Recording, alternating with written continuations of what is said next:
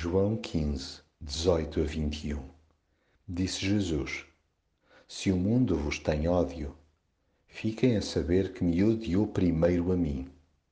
Lembrem-se daquilo que vos disse: Nenhum servo é maior que o seu Senhor. Se a mim me perseguiram, também vos hão de perseguir.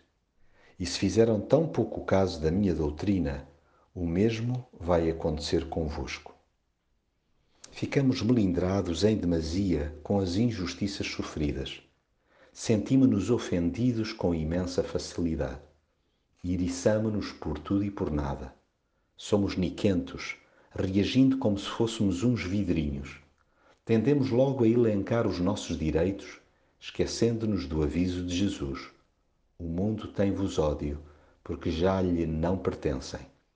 Ele alertou-nos para o facto de não vivermos numa redoma, bem como de sermos espremidos por todos os lados. Seguindo-o, não deveríamos ser apanhados de surpresa pelas adversidades diárias. A questão é que gostamos de sentir o ego massajado, pelo que não só desvalorizamos o ensino de Jesus, como ainda por cima o invertemos. Ao invés de buscarmos palmadinhas nas costas de quem está feito com os valores terrenos, Esperemos, mas é oposição e, em algumas circunstâncias, perseguição. Não nos iludamos. A rejeição de que Jesus é alvo também nos toca em sorte.